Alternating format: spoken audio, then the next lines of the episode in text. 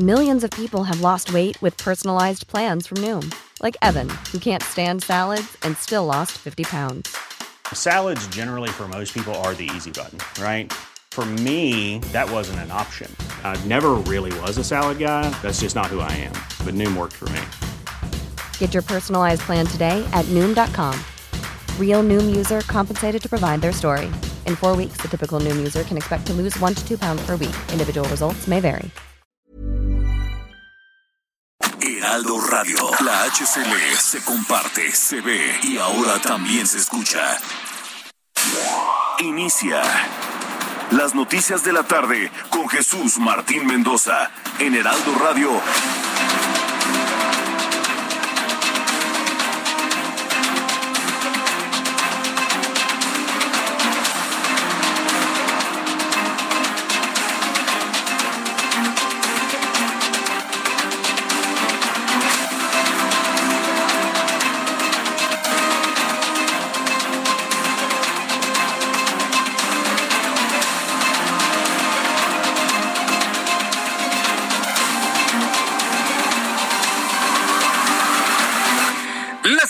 Tarde en punto, hora del centro de la República Mexicana. Bienvenidos, muy buenas tardes. Ha llegado la hora de las noticias. Aquí en el Heraldo Radio, en toda la República Mexicana. Me da un enorme gusto saludarle a nombre de este gran equipo de profesionales de la información del Heraldo de México, a través del Heraldo Radio en todo el país. Como siempre le digo a esta hora de la tarde, súbale el volumen a su radio, que le tengo la información más importante que ha ocurrido en las últimas horas en México y en el mundo. Hoy es 3 de mayo, hoy es 3 de mayo, Día de la Santa Cruz. Y en este día, bueno, informarle como primer asunto que debe tomar en cuenta es que se mantiene la fase de contingencia ambiental en el Valle de México. La Comisión Ambiental de la Megalópolis informó que la fase 1 del plan de contingencia ambiental por ozono en el Valle de México se mantiene. Para este martes, la CAME va a emitir un comunicado a las 8 de la noche para informar si se mantienen las restricciones vehiculares y cuáles serían las restricciones vehiculares para el día de mañana. Por lo pronto, se mantiene la fase de contingencia. ¿Qué es lo que está ocurriendo? Tenemos un fenómeno anticiclónico en el centro del país que está provocando que los vientos no se muevan, además de una elevadísima insolación que eleva la reacción fotoquímica de los precursores de ozono. Todo un fenómeno químico en la atmósfera del Valle de México. ¿Le duele la cabeza? ¿Se siente mal? Bueno, no es que se vaya a enfermar. El problema precisamente es la alta contaminación ambiental.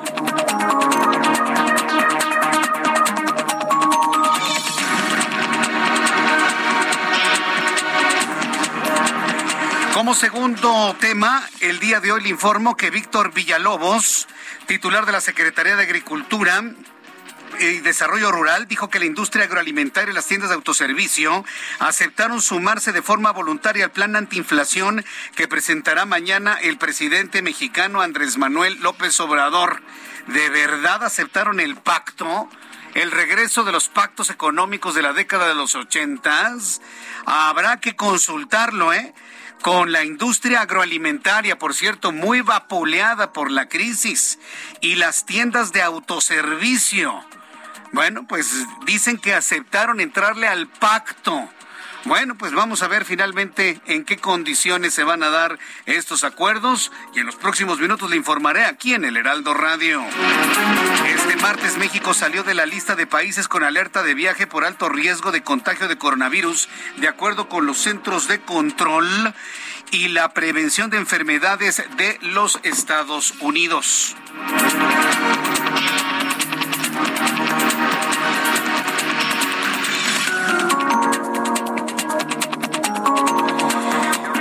Más noticias aquí en el Heraldo Radio, también informó que el secretario de Relaciones Exteriores de México, Marcelo Ebrard Casaubon, se reunió en Washington con el secretario de Seguridad Nacional de Estados Unidos, Alejandro Mayorkas, para conversar sobre la cooperación en temas de migración ante la próxima cumbre de las Américas. Le tendré los detalles de todo lo que ha sido la gira del secretario de Relaciones Exteriores allá en los Estados Unidos. Y le informo también que cientos de personas, estudiantes y maestros de la Universidad Autónoma de Zacatecas, así como familiares, marcharon por las principales calles de la ciudad para exigir justicia por el homicidio de cuatro estudiantes de esa institución en la última semana. Estamos hablando de una situación grave que están viviendo los jóvenes en México en materia de inseguridad. Cuatro estudiantes asesinados en Zacatecas, uno asesinado por, por un elemento de la Guardia Nacional en Guanajuato. Ha sido malos días, muy malos sin duda alguna, después de todo lo ocurrido en materia de inseguridad.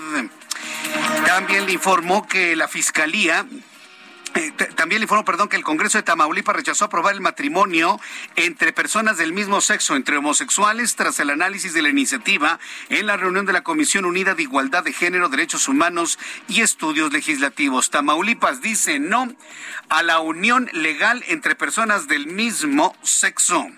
También le informo que la Fiscalía de San Luis Potosí informó sobre la detención del ex secretario de Salud, Miguel Ángel Lutzow Steiner. Este es el tercer miembro del gabinete del ex gobernador del priista Juan Manuel Carreras López detenidos en menos de tres meses. Familiares del joven que fue agredido en la cabeza con un tabique mientras comía en un restaurante de la Ciudad de México. ¿Se acuerda usted del caso de este chavo que recibió un golpe en la cabeza con una enorme piedra por parte de un individuo? Parece drogado, que luego lo detuvieron, está detenido afortunadamente el agresor, dijeron que no hay certeza de su salud porque tras el golpe ha perdido la sensación del gusto y el olfato y está en observación. Además solicitaron a que las víctimas del sujeto agresor denuncien porque se sabe que anteriormente habría atacado ya a otras personas. Me informo que un año del colapso en la línea 12 del metro se está cumpliendo hoy un año de que se cayó un tramo de la línea 12 del metro. Lesionados y familiares de fallecidos acudieron a la zona cero para colocar arreglos florales y exigir justicia a las autoridades. Son las seis de la tarde con seis minutos hora del centro de la República Mexicana. Escucha usted el Heraldo Radio. Yo soy Jesús Martín Mendoza con las noticias a esta hora de la tarde. Vamos con nuestro compañero Javier Ruiz, quien nos tiene toda la información de la vialidad y noticias de este gran Valle de México. Adelante, Javier. Excelente tarde, Jesús Martín. Y justamente ya lo mencionaba Jesús Martín, pues hay una marcha por parte de víctimas y familiares de las personas que fallecieron hace un año en el accidente en la línea 12 del metro, salieron de la zona de Culhuacán y justamente se dirigen a la zona cero, un cerca de la estación del metro de Sonido. Es un grupo de aproximadamente 30 personas, los cuales vienen marchando con la bandera de México exigiendo justicia en este punto. Hasta el momento pues, por la mañana llegó otro grupo bastante nutrido a la zona cero, colocaron flores y también algunas eh, veladoras y posteriormente dieron a conocer que en los próximos días se estará colocando pues también eh, un monumento a las personas que desafortunadamente fallecieron, 26 de ellas, también algunas personas que sobrevivieron a este accidente pues dieron su testimonio, posteriormente se retiraron. Realmente a esta la circulación pues bastante complicada sobre la avenida Tláhuac, prácticamente desde el periférico la circulación está vuelta de rueda, porque pues únicamente en algunos puntos tenemos dos carriles habilitados, uno de ellos lo está utilizando pues esta marcha, el otro sí queda abierto, sin embargo el avance es complicado para quien desea llegar hacia la zona de los olivos o más adelante hacia la zona oriente. El sentido opuesto, el avance es mucho más aceptable. Algunas personas que se detienen a ver qué es lo que está sucediendo y esto pues también provoca que el avance sea complicado. De momento, Jesús Martín, este reporte que tenemos. Muchas gracias por esta información, Javier Ruiz. Hasta luego, Hasta luego, muy buenas tardes, que te vaya muy bien. Mario Miranda, qué gusto saludarte. Adelante, ¿en dónde te encuentras para informarnos? ¿Qué tal Jesús Martín? Buenas tardes. Pues nos encontramos en la zona centro donde hace bastante calor, pues no hay nada de aire y lluvia y pues por tal motivo continúa la contingencia ambiental en el Valle de México. A las 8 de la noche la Comisión Ambiental de la Megalópolis informará si continúa la contingencia ambiental o se suspende. En dado caso de que continúe la contingencia, los automóviles que no circularán el día de mañana, miércoles 4 de mayo, serán todos los automóviles con engomado rojo y terminación 3 y 4. Además, aquellos autos con holograma de verificación 0 y doble 0. También no circulan los autos de holograma de verificación 1, cuyo último dígito, de la placa sea 2, 4, 6, 8 y 0 así como aquellos cuya matrícula esté conformada solamente por letras y todos los hologramas de verificación 2. Así que Jesús Martín, hay que estar muy al pendiente del informe que dé la Comisión Ambiental a las 8 de la noche para ver si continúa la contingencia o se suspende. Correcto. Si, si, la información se genera un poco antes de las 8, que es la hora en la que terminamos nuestro programa de noticias, pues entramos en comunicación contigo para que nos des los primeros, eh, la primera decisión que tenga la CAME. Muchas gracias por la información, Mario Miranda. Claro que sí, Jesús Martín. Seguimos pendientes. Bueno, Hasta luego, que te vaya muy bien. Si usted observa el Valle de México, observa usted los árboles, no se mueve una hoja. Es el fenómeno atmosférico que le comentaba de un fenómeno anticiclónico en el Valle de México que efectivamente está provocando que el viento no se mueva, se acumulan los contaminantes, los precursores de ozono, súmele usted que hay baja humedad relativa en la atmósfera, que hay mucha insolación, en fin, todo un caldo de cultivo para la concentración de precursores de ozono. Estaremos hablando de esto también más adelante aquí en el Heraldo Radio. Y cuando son las seis de la tarde con diez minutos hora del centro de la República Mexicana, vamos a revisar lo que sucedía un día como hoy, 3 de mayo, en México, el mundo y la historia. Abra Marriola. Amigos, bienvenidos. Esto es un día como hoy en la historia, 3 de mayo, 1494. En la isla de Jamaica desembarcan los conquistadores españoles, liderados por Cristóbal Colón. 1808, cerca de la montaña del Príncipe Pío, el gobierno ejecuta a los rebeldes que se levantaron el 2 de mayo. Este acontecimiento dio origen al famoso cuadro El 3 de mayo de 1808 de Francisco de Goya. 1814, el gobierno francés destierra a Napoleón Bonaparte. En 1909 se anuncia con éxito el medicamento contra la sífilis. En 1948, Tennessee Williams obtiene el premio Pulitzer por la obra teatral Un tranvía llamado Deseo.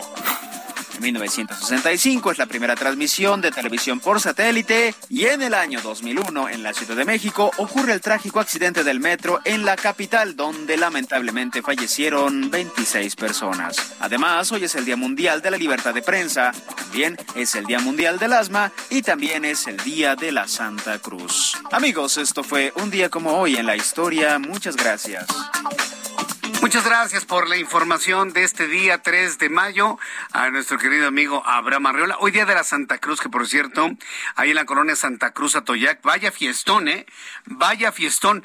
Y se quedaron con las ganas, porque fíjese que, bueno, digamos que depende del informe de la CAME a las 8 de la noche. Porque están toda la gente que va a celebrar la Santa Cruz ahí en la colonia Santa Cruz Atoyac, están esperando pues castillos, toritos, fuegos artificiales, ya saben, ¿no? La voz del pueblo. Los usos y las costumbres, sí, porque también en la Ciudad de México hay usos y costumbres. Entonces hay muchos niños que están esperando a ver si se les da la autorización para que puedan encender los castillos, los toritos y todo tipo de buscapiés y no sé qué tantas cosas. Sí, porque es una forma de celebración a, la Santa Cruz el día de hoy. Lo sabremos a las 8 de la noche si se levantan las restricciones, entonces a quemar cohetes. Usted puede creerlo, pero bueno, finalmente así, finalmente así somos. Así que felicidades a todos los que celebran el día, el día de la construcción también. Hoy es eh, el, el, día de los eh, el Día de los Albañiles, de los Trabajadores de la Construcción. Todas las construcciones hoy levantaron en el punto más alto de sus obras una enorme cruz adornada con, con flores. Hubo convivencia, hubo comida, hubo taquiza. Dice Ricardo Monreal en su cuenta de Twitter, este día de la Santa Cruz también festejamos a las personas dedicadas a la construcción, a quienes felicito por su esfuerzo y dedicación a este oficio. Les comparto un grato recuerdo de cuando fui gobernador de Zacatecas y se ve ahí este Ricardo Monreal, mire, tomándose una chela pero cruzadito, sí, cruzadito, sí. Pero a poco así le cae el estómago. ¿Así, le cae el estómago? Sí, porque es el sonido cuando cae el tarro congelado, ¿no? Y para este calor, imagínense. No, ese fue directamente de la botella al estómago, así se oye. A ver, ¿cómo? Así mero. no, se le cayó buenísimo. Pues de qué se anda acordando, senador Ricardo Monreal, de cuando era gobernador o cuando tomaba empinadito la cerveza. Bueno, un saludo para el senador Ricardo Monreal, que hace hoy un recuerdo precisamente en el Día de los Trabajadores de la Construcción, a quien les enviamos un gran saludo, un reconocimiento de verdad por su esfuerzo. Así que bueno, pues ya haciendo las eh, celebraciones correspondientes, vamos a revisar las condiciones meteorológicas para las próximas horas. Ya le hablaba de la manera en la que algunos mitigan el calor. Sí, nada más que con moderación, por favor. Con gusto, pero con moderación. Va a seguir haciendo calor en la República Mexicana. Y es que tenemos varios fenómenos atmosféricos que nos van a estar de alguna manera afectando con altas temperaturas durante los siguientes días. Temperaturas hasta de 45 grados. 45 grados en Sinaloa, en Nayarit, en Jalisco, en Michoacán, en Guerrero, en Morelos, en Veracruz, en Oaxaca, en Chiapas, en Tabasco y en Campeche. Nos han reportado desde el estado de Morelos temperaturas entre los 36 y 38 grados. Sin embargo, el Servicio Meteorológico Nacional informa que se pronostican lluvias, descargas eléctricas, caída de granizo en el noreste, centro, oriente y sureste de México con probable desarrollo de torbellinos o tornados en Coahuila y en Nuevo León. ¿En serio? Yo veo que a esta hora está cayendo un solazo tremendo. Pero según el pronóstico es que se nuble, que llueva, inclusive con granizo. ¿Sí? Quiero decirle que una de las más fuertes granizadas de los últimos años, ¿sabe cuándo ocurrió? Ocurrió el 15 de mayo, estamos de hecho muy cerca de la época, del 2019. Cayó una granizada en el centro y sur de la Ciudad de México, que yo la recuerdo claramente como una de las más copiosas en los últimos años. Así que estamos entrando en el tiempo, en el mes de mayo, cuando de repente llueve y cae hasta granizo. Dice el Servicio Meteorológico Nacional que esta noche madrugada una línea seca sobre el noreste de México en interacción con un frente frío extendido al norte de Coahuila va a ocasionar lluvias fuertes en Coahuila y chubascos en Nuevo León y Tamaulipas, todas acompañadas de descargas eléctricas, posibles granizadas, además de rachas de viento de hasta 70 kilómetros por hora y condiciones para el desarrollo de torbellinos y tornados. Por otra parte, canales de baja presión sobre el centro, oriente y sureste mexicano, en combinación con inestabilidad en niveles altos de la atmósfera Observamos que para mañana habrá la misma línea seca sobre el norte de la República Mexicana y un sistema frontal que se va a extender sobre el sur de los Estados Unidos. Este sistema frontal es el otro, otro frente frío, ¿no? Pero ya no le llaman frente frío porque estamos en primavera, ya rumbo hacia el verano. Seguimos con la onda de calor sobre la mayor parte de la República Mexicana con temperaturas máximas a, desde 35 grados Celsius, 27 entidades con estas temperaturas entre ellas destacado Chihuahua, Sinaloa, Nayarit, Jalisco, Michoacán, Guerrero, Morelos, Nuevo León, Tamaulipas, Veracruz, Oaxaca y Chiapas, como los estados con el mayor valor de temperatura para las próximas horas. Amigos que nos escuchan en la República Mexicana, saludo en primera instancia hoy a nuestros amigos en Oaxaca con una temperatura de 31 grados en este momento, mínima 15, máxima 33 en Mexicali, mínima 17, máxima 34, 32 en este momento, Culiacán, mínima 16, máxima 34, 32 en este momento, Cancún, Quintana Roo, 25 grados la mínima, máxima 31, 28 en este momento. Oiga, qué tristeza las playas de Cancún, ¿eh? Con el sargazo. No, no, es una cosa verdaderamente increíble, espantosa.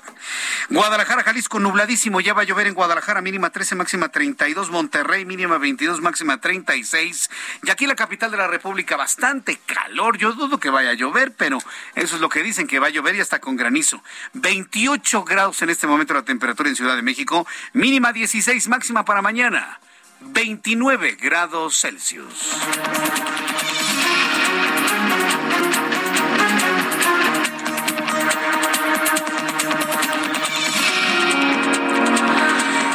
Seis de la tarde con 17 minutos hora del centro de la República Mexicana. Escuche usted el Heraldo Radio. ¿Y tú, sabes cuáles son las alternativas al cigarro? En general existen dos grandes grupos, los vapeadores y los calentadores de tabaco. ¿Y cuál es la diferencia entre ambos? Es muy sencillo. Los vapeadores son unos dispositivos que calientan un líquido que puede o no contener nicotina para después convertirlo en un aerosol. Esta alternativa no contiene tabaco. Por otro lado, existen los calentadores como Aicos, que a diferencia de los vaporizadores, utilizan tabaco real. Estos productos calientan el tabaco en vez de quemarlo, el sabor del tabaco sin humo. Al calentar el tabaco en lugar de quemarlo, se elimina el humo, por lo que Aicos produce menos sustancias tóxicas comparado con los cigarros. La mejor opción siempre será dejar de fumar, pero para aquellos que deciden no hacerlo, existen otras alternativas como Aicos. Conoce más en aicos.com. Ahí tiene usted la alternativa, como dicen nuestros amigos de Aicos. Lo mejor es dejar de fumar, pero si no puedo, no quiere. Bueno, pues ahí tiene usted la alternativa, finalmente, de Aicos. Seis de la tarde con 19 minutos, hora del centro de la República Mexicana. Le recuerdo que estamos en la plataforma de YouTube para que usted me envíe a través de un chat en vivo que tengo con ustedes algún mensaje, comentario, punto de vista. Así que quiero enviar un caluroso saludo en estos momentos a Laura Alicia González. Hola Laura, también para Elizabeth E.S. Muchas gracias por estar con nosotros. José Manuel Mateo Rosas, también muchas gracias. Saludos a Santa Cruz Mellehualco, que también se encuentra de fiesta en Iztapalapa. Cindy Cari, aquí en la Álvaro Obregón están tronando cohetes. Ay, bueno, pues evidentemente Nicole Vázquez nos envía mensajes. Gracias, Nicole. Ella nos escribe desde Monterrey, Nuevo León. Muchas gracias a Nicole que nos escucha ya en Monterrey. Gracias por estar en sintonía. Gracias por los mensajes. Gracias siempre por los buenos deseos. Y gracias por estar siempre al pendiente de nuestro programa de noticias. Zach Sergi. Eh, ya tendremos oportunidad, Zach, ¿sí? De comentar esas fotografías, o mejor dicho, es un video que ha estado circulando. Hay quienes me dicen que, es fake, hay quienes me dicen que es verdad, hay, mire, la verdad es que tengo yo que investigarlo para que de esta manera tengamos certeza en las cosas y no estar difundiendo cosas que no sean exactas, sobre todo por lo delicado de lo que implica, ¿no? las oficinas que se observan, un menor de edad en ese lugar. Yo creo que debemos tener un poco de, prudencia en este asunto, investigarlo en cuanto tenga la, información, se lo daré a conocer con toda puntualidad. Cuando son las seis de la tarde con 20 minutos, hora del centro de la República Mexicana, continuamos con la información aquí en el Heraldo Radio. Y bueno, pues como, como primer asunto, de lo que le hemos estado informando. Pues, ah, en un ratito más le voy a decir qué va a pasar con la contingencia ambiental. La Comisión Ambiental de la Megalópolis habría decidido mantener este martes en el Valle de México la fase 1 de la contingencia ambiental con el fin de proteger la salud de la población.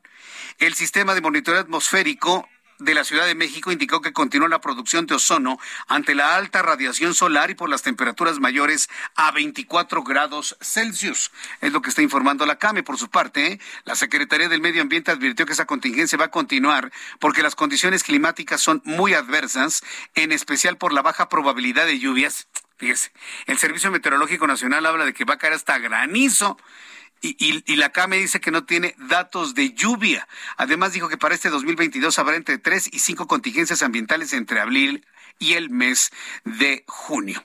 Sin embargo, de mantenerse la contingencia, mire, me voy a adelantar un poquito, por favor, para antes de ir a los mensajes. Más vale prevenir que lamentar. ¿sí? Eh, de mantenerse la contingencia ambiental, hoy a las 8 de la noche, que se informe que se mantiene la contingencia ambiental.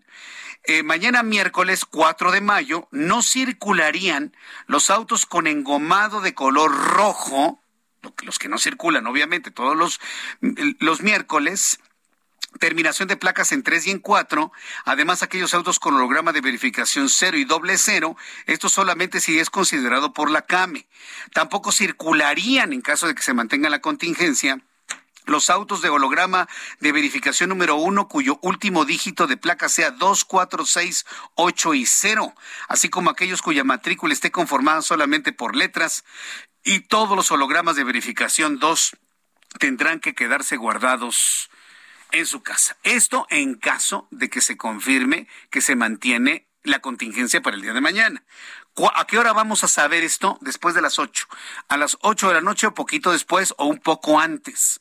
Si la información fluye un poco antes, se lo dará a conocer aquí en el Heraldo Radio. Si es después, le puedo asegurar que a través de las plataformas informativas del Heraldo de México, Radio, Televisión, Prensa Web, le informaremos si se mantiene la contingencia o si se levanta. Yo le puedo adelantar que la van, que la van a levantar, estoy casi seguro. Porque si se genera precisamente el fenómeno de lluvia o este finalmente se confirma para después de las 8 de la noche, lo más seguro es que se pueda levantar. Pero mire, no, no, no adelantemos vísperas. Lo que he hecho en este momento es informar a los autos que no circularían mañana en caso para que usted esté prevenido en caso de que se mantenga la contingencia ambiental. Y eso lo sabremos alrededor de las 8 de la noche. Son las 6 de la tarde con 24 minutos hora del centro de la República Mexicana. Después de los anuncios, vamos a entrar al tema pues vaya, que invadió todos los medios de comunicación y también en nosotros, que es el tema del colapso de la línea 12 del metro. Se está cumpliendo hoy un año. Noticia paralela a esto, me sorprende cómo avanza el tiempo. ¿Cómo avanza el tiempo? Qué rápido pasa el tiempo. Y estamos hablando de que ya un año completito se pasó quiénes están en la cárcel, quiénes no están en la cárcel. Hoy tuve la oportunidad de conversar con un abogado especialista en este tema, en donde me dice que cuando hay la reparación del daño, entonces ya, hay ya no hay una persecución para un castigo corporal. Imagínense si todo se resolviera. Yo cometo un delito, te reparo el daño y adiós el frescobote. Hay mucha gente que quiere ver en este y en otros casos a la gente tras las rejas como un signo de aplicación de justicia.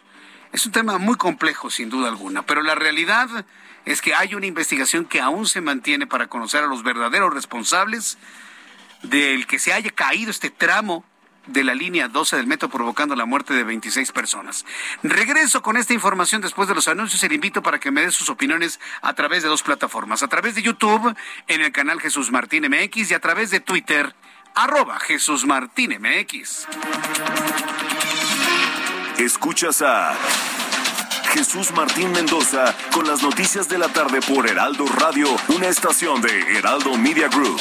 Heraldo Radio, la HCL se comparte, se ve y ahora también se escucha.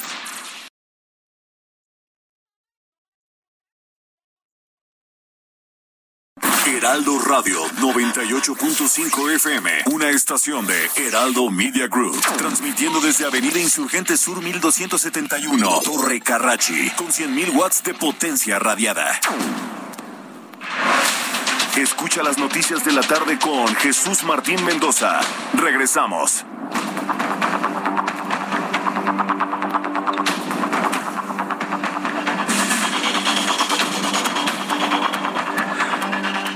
Son las seis de la tarde con 30 minutos, seis y media hora del centro del país. Escucha usted el Heraldo Radio. Soy Jesús Martín Mendoza con toda la información a esta hora de la tarde. Un año de la tragedia en la línea 12 del metro. Hace un año exactamente estábamos en, en Oaxaca, ¿te acuerdas, Giovanna? Hace un año transmitíamos nuestro programa en Oaxaca, inaugurábamos nuestra emisora de radio en Oaxaca y fue ya, ya en la noche, ya cuando nos disponíamos a descansar, que nos dimos cuenta de lo que estaba ocurriendo en la Ciudad de México. Sí, esa noticia nos tocó a este equipo de, noticias en Oaxaca. Transmitir. Un saludo a los amigos que nos escuchan en Oaxaca, que hoy están cumpliendo primer año ¿eh? de transmisiones allá en Oaxaca, por cierto. Y habíamos ido a la inauguración, nos fue muy bien, una extraordinaria emisora allá en Oaxaca. Y en la noche que se cae el metro. Luego de un año de la tragedia ocurrida en la línea 12 del metro de la Ciudad de México, familiares de las víctimas, amigos, vecinos, sobrevivientes asistieron a colocar arreglos florales a la zona cero, exigir justicia a las autoridades. Familiares de las víctimas hicieron un llamado a las autoridades para la rehabilitación de este tramo, que sea con profesionalismo para garantizar que no ocurra otra tragedia. Acusaron que debido a la negligencia de los responsables de la obra al tomar malas decisiones, fue que ocurrió el colapso, por lo que seguirán para que esto no vuelva a ocurrir en México. Hoy Claudia Sheinbaum, jefa de gobierno de la Ciudad de México, calificó como ruin inmoral, poco ético, las acciones de la oposición en el caso de la línea 12, porque utilizan, dice, el dolor ajeno con fines políticos, específicamente en la colocación del antimonumento en Avenida Reforma, con el que piden justicia para las víctimas de la caída de un tramo elevado de la línea 12 el pasado 3 de mayo. Tengo comunicación con Cintia Stettin, reportera del Heraldo Media Group, quien nos tiene más información de lo que dijo hoy la jefa de gobierno. Adelante, Cintia. ¿Qué tal? buenas tardes, Sofía de auditorio. Pero la jefa de gobierno de la Ciudad de México, Claudia Sheinbaum, señaló que el desplome de una trave entre las estaciones que son cuyo libro de la línea 12 del metro no fue causa, no fue por falta de mantenimiento por parte de su administración, Así lo dijo en conferencia de prensa la mandataria capitalina, en donde dijo que esto no es dicho por ella, sino que hay dictámenes que avalan esto. Comentarte también que reconoció pues que las autoridades, eh, eh, que las empresas, perdón, que construyeron esta línea 12 también se encuentran apoyando en estos momentos la rehabilitación de la línea. Pero si te parece bien, escuchemos qué fue lo que dijo. Legisladores del PAN, no solo legisladores del PAN, los conservadores, ese grupo es, les ir muy mal porque Es ruin. Realmente lo que han estado haciendo es, yo diría, poco ético, inmoral, el querer eh, utilizar el dolor ajeno para utilizarlo políticamente. Eso a la gente no le gusta. Pero muestran lo que son. Pues Jesús Martín, ahí escuchamos a la jefa de gobierno, esta es su, opinión respecto pues a los eventos que han encabezado los diputados del PAN aquí en la capital en el primer año por el derrumbe de la línea 12. Hay que recordarle al auditorio que en primer lugar pues los panistas colocaron un antimonumento en Paseo de la Reforma y una ofrenda floral frente al Palacio del Ayuntamiento para exigir justicia para las víctimas. Jesús Martín es el reporte que tenemos. Muchas gracias por esta información. Seguimos pendientes. Buenas tardes. Gracias. Hasta luego. Muy buenas tardes. Pues, ¿se, imagina? ¿Se, imagina que se ha calificado de, de, poco ético e inmoral poner un monumento con un número 43? Sí. De los de Ayotzinapa. O este, los 49 bebés de, de la clínica, eh, de, de, la guardería ABC, ¿se acuerda? Yo, yo creo que si se ponen antimonumentos son para pedir justicia, sea quien sea, a quien sea. Quien los ponga, a quien, pues a quien corresponda, ¿no? Yo creo que finalmente ya es una forma en la cual se hace una protesta en el tiempo. Entonces, yo creo que en lugar, y lo digo con este con mucha claridad, yo creo que en lugar de que se enoje la jefa de gobierno, que tiene sus razones para enojarse, pues que acelere precisamente las investigaciones que den con los responsables de la construcción, de la mala construcción, de los malos materiales, de la falta de supervisión, de la falta de mantenimiento, de la falta de monitoreo después del terremoto, porque yo estoy viendo que ya se está responsabilizando, es que fue el terremoto, sí, ok, fue el terremoto. La línea 12 tuvo daños. ¿Se acuerda cuando tuvieron que reforzar todas las enormes vigas que sostenían la estructura después del terremoto del 19 de septiembre de 2017? ¿Por qué no se siguieron precisamente con las planchas y los pernos? A ver, o sea, es decir, problemas en la construcción, problemas en la velocidad, problemas en los materiales. Yo no dudo que hasta mala calidad de materiales está establecido también en los, en los peritajes, revisiones, monitoreos, mantenimientos. Vaya, todo el mundo tiene algún nivel de responsabilidad en esto. Ya, asumir responsabilidades nada más. No ganamos nada peleándonos entre nosotros. Precisamente han planteado esta idea del reparatorio, ¿no? Para que de esta manera, bueno, pues las personas que perdieron algún familiar, pues se les repare el daño. Pero no hay dinero que repare la vida de nadie, ¿eh? No hay dinero que repare la vida de absolutamente nadie. Bien, cuando son las seis de la tarde con 36 minutos, vamos rápidamente con mi compañero Gerardo García, él es corresponsal en el Estado de México. Servicios de emergencia atienden un incendio en el Parque Industrial Ciporex en el municipio de Lerma de Villada. Adelante, Gerardo, gusto en saludarte. ¿Cómo van las cosas ahí?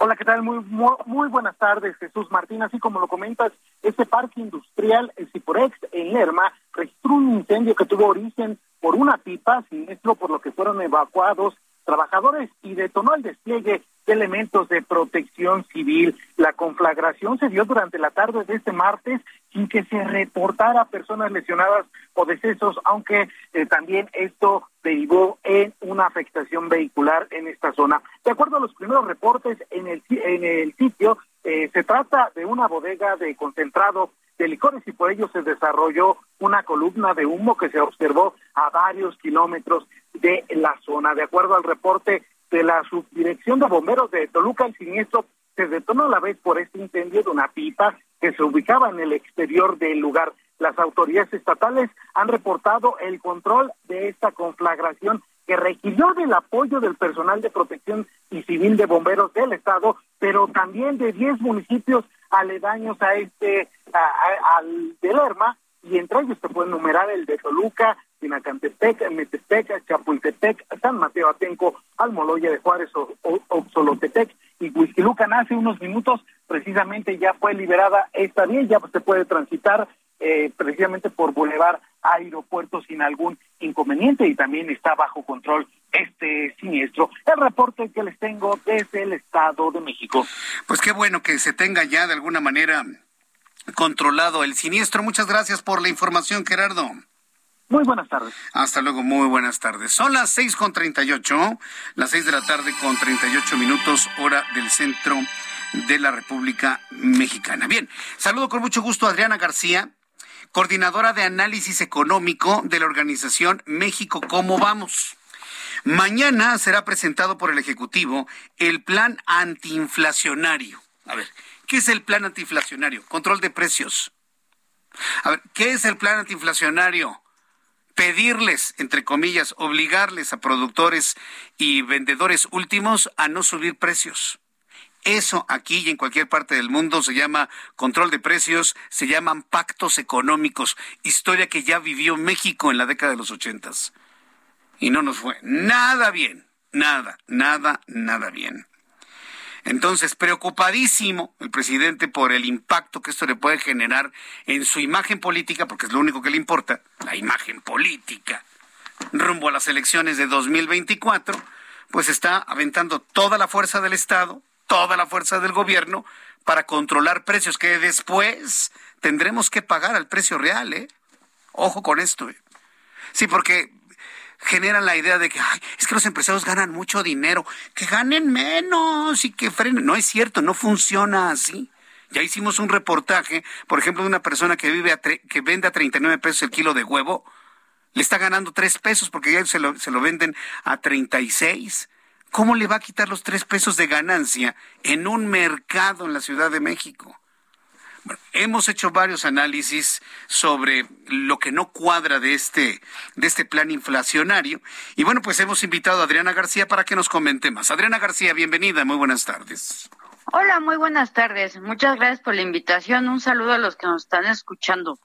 ¿Cómo están viendo ustedes eh, la aplicación de estos de facto pactos económicos como los que vivimos en la década de los ochentas y esta presión para poder influir sobre los precios de producción y de venta al consumidor? Bueno, en primer lugar, la política que tenemos en México para frenar la inflación es la política monetaria y esta se conduce a través del Banco de México.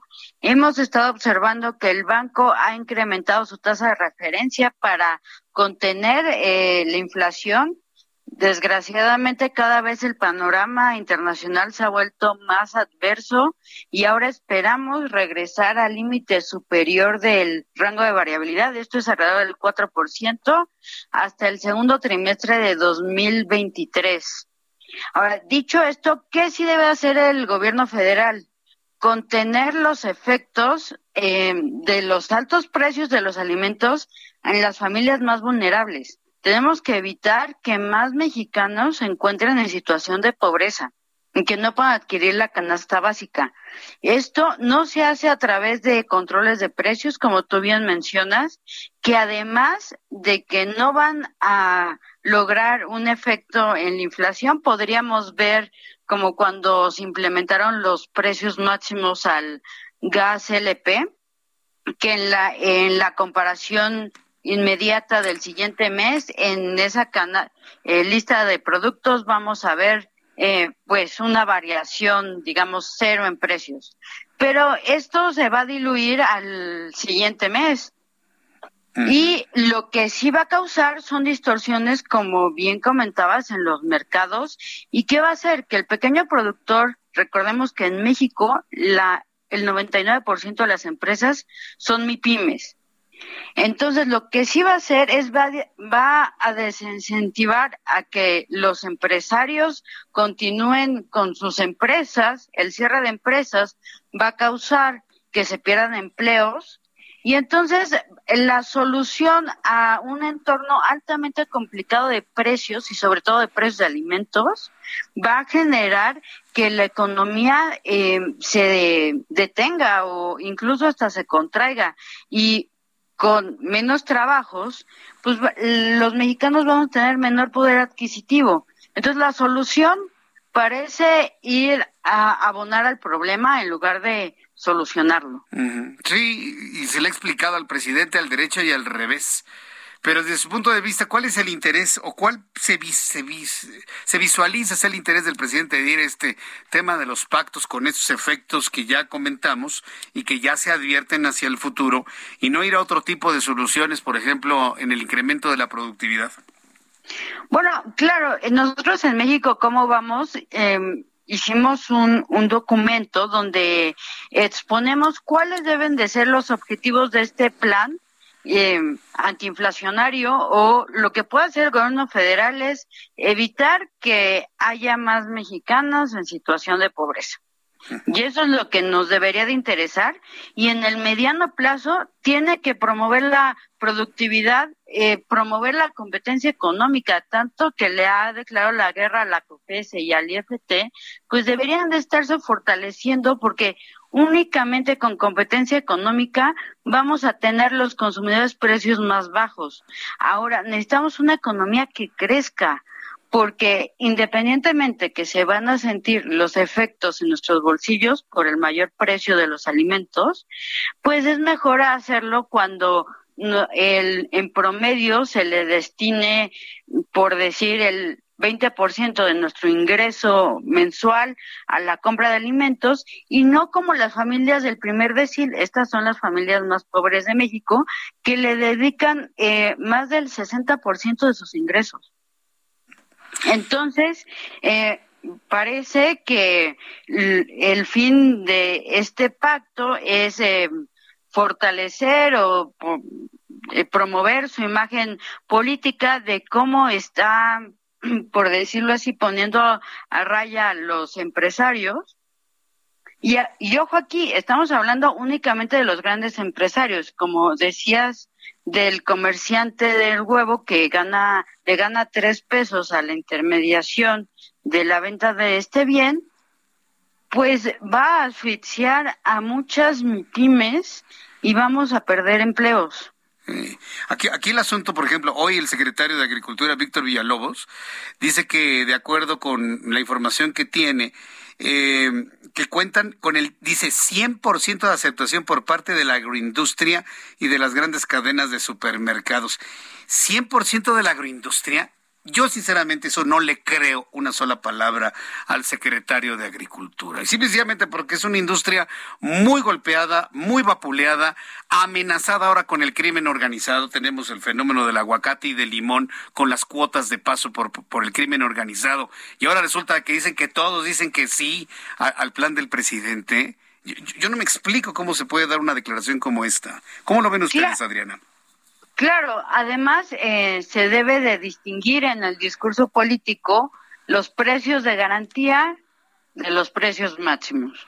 Los precios de garantía son y un programa social que ya está vigente en la Secretaría de Agricultura y Desarrollo Urbano, perdón, eh, rural y Aquí lo que hace el gobierno es garantizar el precio de los pequeños productores de sus productos para eh, incentivar a que existan los cultivos, que exista producto de principalmente maíz, frijol y arroz. Ahora, en este momento, en los precios, eh, pues tenemos un entorno de precios altos. Entonces, no parece coherente decir también vamos a implementar precios de garantía cuando el mercado está ofreciendo eh, precios mayores a los que se pudieron haber pactado al inicio de año. Vaya, pues eh, vamos a ver qué resulta de esto el día de mañana, porque pues aquí yo no veo convencimientos, aquí yo veo temores, ¿no? Ante eh, tú nos vas a apoyar y tú vas a hacer esto y pues yo no sé si esto vaya a funcionar. ¿Irá a funcionar este control inflacionario a través del control de precios, Adriana? No, como te comentaba al principio, en el mejor de los casos vamos a ver que para eh, la inflación de junio o primera quincena de junio, en la lista de productos vamos a ver que no hay una variación en el precio mensual, pero que sí va a existir una variación anual.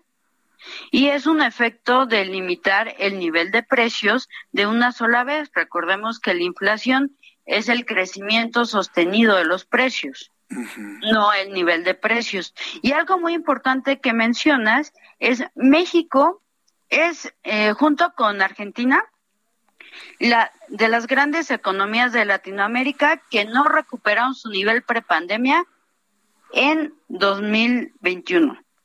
Entonces, todavía nos encontramos con una economía del tamaño de 2016, en el mejor de los casos, el cuarto trimestre.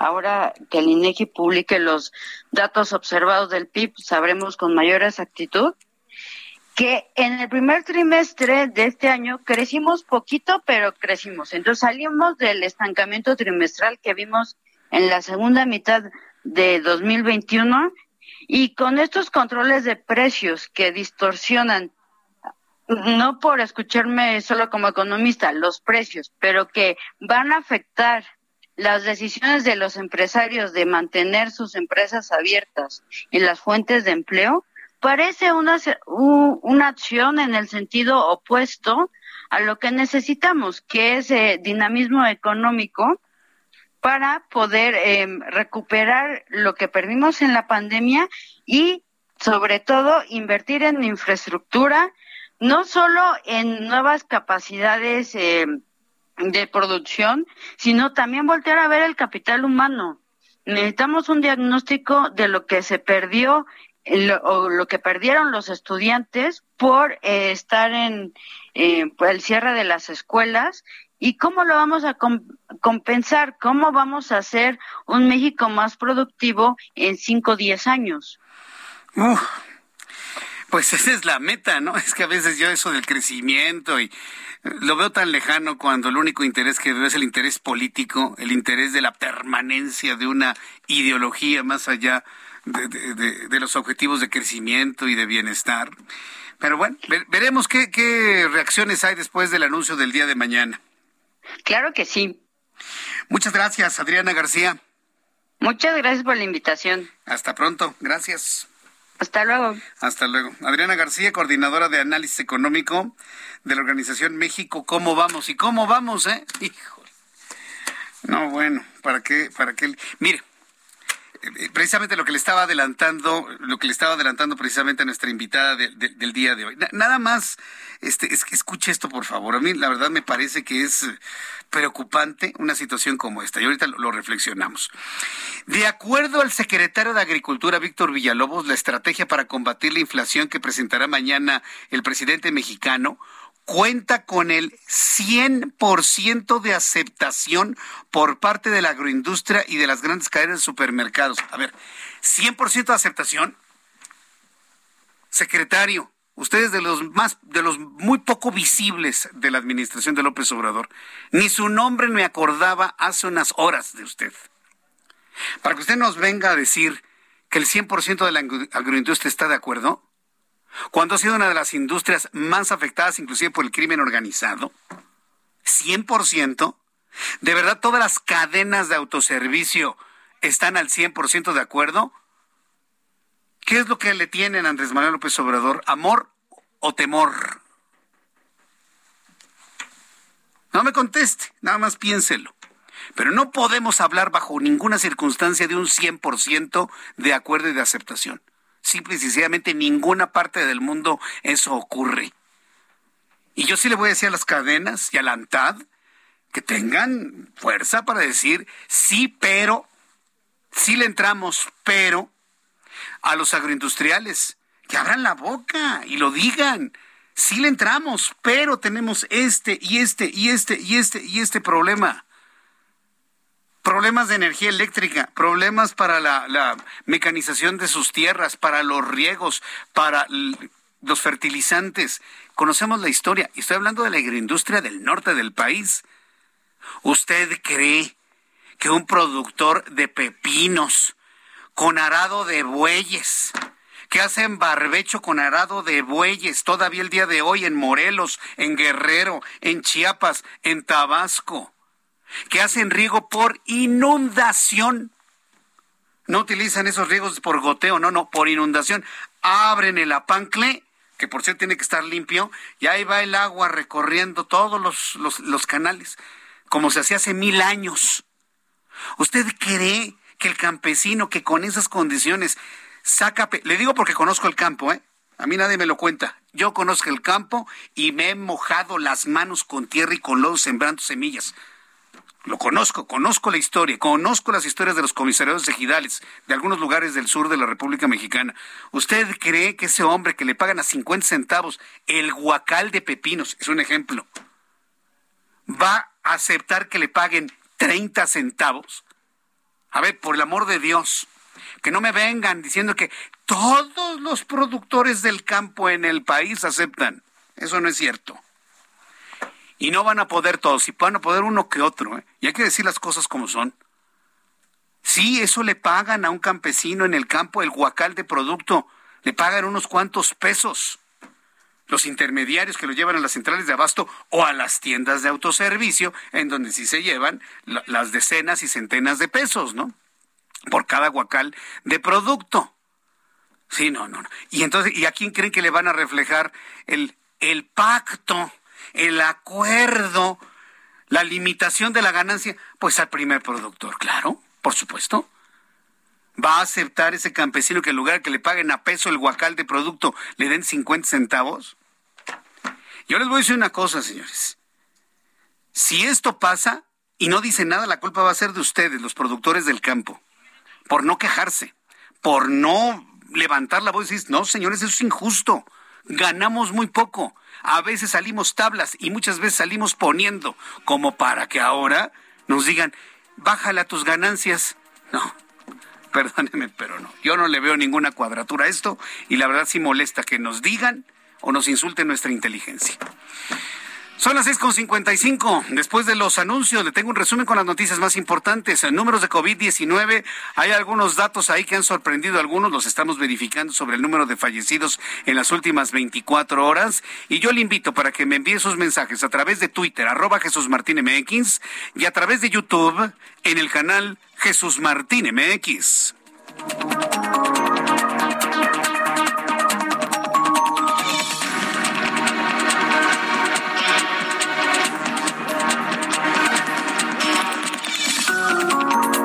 Escuchas a Jesús Martín Mendoza con las noticias de la tarde por Heraldo Radio, una estación de Heraldo Media Group. Heraldo Radio, la HCL se comparte, se ve y ahora también se escucha.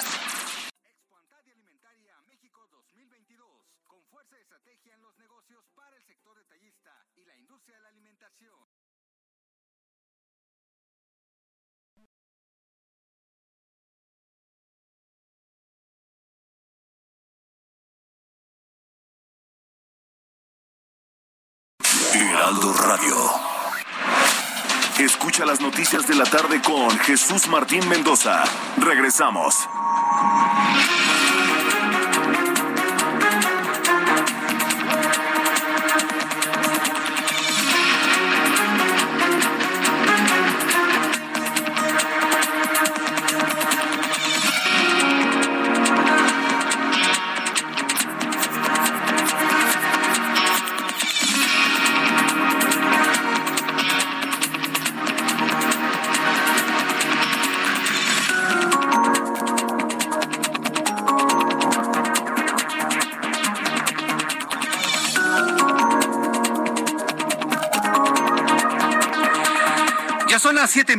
Las 19 horas en punto hora del centro de la República Mexicana. Le presento un resumen con las noticias más importantes en el Heraldo Radio. Adriana García, coordinadora de análisis económico de México, ¿cómo vamos? Así se llama la organización, México, ¿cómo vamos? Declaró en entrevista que las acciones del gobierno federal deben evitar que se genere una mayor pobreza en nuestro país y que las familias mexicanas vulnerables puedan adquirir los productos de la canasta básica. Agregó que con el control de precios planeado para evitar la inflación, planteado para evitar la inflación, se van a ocasionar que los pequeños empresarios cierren empresas y se perderían empleos causando que la adquisición de los mexicanos sea menor y genere una contracción económica. Contracción económica será el resultado del pacto económico que pretende anunciar mañana el presidente mexicano. ¿Qué sí debe hacer el gobierno federal? Contener los efectos eh, de los altos precios de los alimentos en las familias más vulnerables. Tenemos que evitar que más mexicanos se encuentren en situación de pobreza que no puedan adquirir la canasta básica. Esto no se hace a través de controles de precios. El cierre de empresas va a causar que se pierdan empleos Y entonces la solución a un entorno altamente complicado de precios y sobre todo de precios de alimentos va a generar que la economía eh, se detenga o incluso hasta se contraiga. El Procurador General de Justicia del Estado de Hidalgo, Alejandro Javid Nicolás, informó que cuatro víctimas del ataque armado de este domingo en el centro de Pachuca fueron identificados comerciantes cuyos cuerpos fueron reconocidos por sus familiares. Asimismo, añadió que se investigan los posibles móviles del atentado. Elementos de la Policía Estatal de Veracruz aseguraron un tráiler donde viajaban 150 migrantes, entre ellos mujeres embarazadas y niños, y esto ocurrió, este encuentro, este descubrimiento, sucedió en la autopista Veracruz-Puebla. La caja del vehículo únicamente tenía una pequeña abertura de ventilación, por lo que los migrantes requirieron atención médica porque sufrían de insolación. La organización internacional Human Rights Watch aseguró que México es el segundo país más violento para ejercer el periodismo, solo después de Ucrania, al registrar ocho homicidios en lo que va de 2022. Advirtió que la agudización de la violencia contra periodistas en México debilita gravemente la libertad de prensa. Declaraciones hoy 3 de mayo, Día de la Libertad de Prensa. La Fiscalía General de Justicia de la Ciudad de México dio a conocer que fue localizado con, fue localizada con vida Mitzi Tonantzin López Cruz, estudiante del CCH Oriente, que llevaba casi un mes desaparecida. Las autoridades capitalinas revelaron que la joven fue hallada en la colonia La Conchita, en la alcaldía Tláhuac. John Roberts, presidente del Tribunal Supremo de los Estados Unidos, confirmó la autenticidad del proyecto filtrado sobre revocar el derecho del aborto en el país, aunque explicó que no es una decisión final de la Suprema Corte calificó la filtración del documento como un abuso de confianza, por lo que ordenó abrir una investigación. En China, médicos se llevaron un gran susto cuando al trasladar el cuerpo de un hombre supuestamente muerto por COVID, se percataron que realmente estaba vivo y respiraba. En un video se puede ver a los doctores abriendo la bolsa que transportaba el cadáver, entre comillas, que se dirigía para ser incinerado, pero descubrieron que el hombre aún estaba vivo. ¿Se imagina cuántas personas todavía vivas las metieron a los incineradores? Digo, les pregunto, este hombre despertó a tiempo, pero imagínense cuántos entraron en un colapso de aparente muerte por la enfermedad de COVID-19 y los incineraron y murieron con el dolor de las brasas, del fuego. No, no, no, verdaderamente increíble. Esto sucedió en China. Y pese a la reducción de casos para avanzar en la fase endémica en los Estados Unidos, en Nueva York, se, prenden las alarmas de nuevo por un alza de contagios de COVID-19. Ah, eso nos faltaba. Autoridades neoyorquinas reconocen que están registrando incidentes dispares en zonas como Manhattan, eh, en Staten Island, mismas que ya se identifican como un nivel de riesgo medio. Se vuelve a incrementar los casos de contagio de COVID en Nueva York. Son las noticias en resumen. Le invito para que siga con nosotros. Le saluda Jesús Martín Mendoza.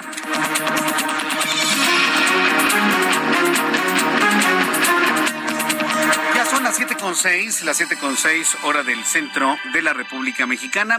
Escuche usted el Heraldo Radio. Yo soy Jesús Martín Mendoza con toda la información a esta hora de la tarde. Vamos con nuestros compañeros reporteros urbanos, periodistas especializados en información de ciudad. Javier Ruiz, ¿en dónde te ubicas? Adelante, gusto en saludarte.